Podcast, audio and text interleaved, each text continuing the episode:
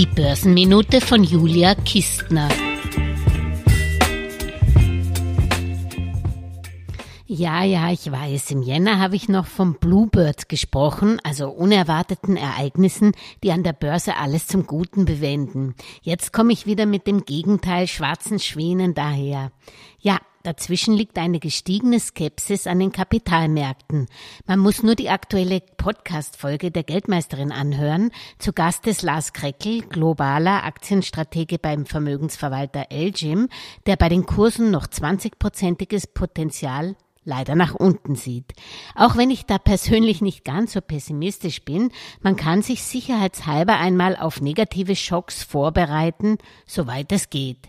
Auf schwarze Schwäne kann man sich ja per Definition gar nicht vorbereiten, weil sie ja unvorhersehbar sind.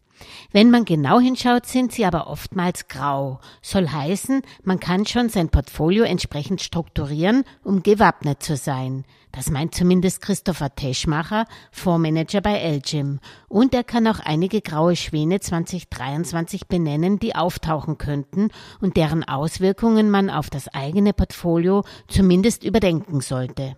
Das sind zum einen Konflikte, die eskalieren könnten dass die NATO in den Russland-Ukraine-Krieg eingreift oder zwischen Taiwan und China sich die Sache zuspitzt. Bitte, bitte nicht. Give peace a chance. Dann meint er, Beschädigungen unterirdischer Seekabel lassen Finanzinstitute oder Börsen abstürzen. Könnte sein. Klingt für mich sehr dramatisch. Dann spricht er von Cyberangriffen, die Folgen für Finanz und die Volkswirtschaft haben. Na gut, das könnte sein und von der Stagflation in den USA in zumindest einem Quartal. Sowohl der Verbraucherindex als auch die Arbeitslosigkeit liegen tatsächlich bei mehr als fünf Prozent. Das sehe ich auch als eine Gefahr. Rohöl der Sorte Brent kostet 200 US-Dollar pro Barrel. Auch möglich. Die Immobilienpreise in Großbritannien fallen um mehr als 15 Prozent von ihrem Höchst auf den Tiefststand.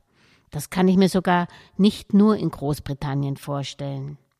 Mehr als 500 Börsengänge bringen den US-Primärmarkt zurück auf die Höchstwerte. Na und?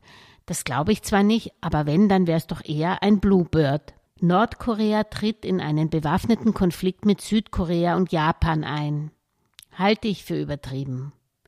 Eines oder mehrere Länder stoßen einen EU-Austrittprozess an. Weshalb sollten sie? Nein, das glaube ich nicht. In mindestens einem europäischen Land setzt die Regierung eine Lebensmittelrationierung durch.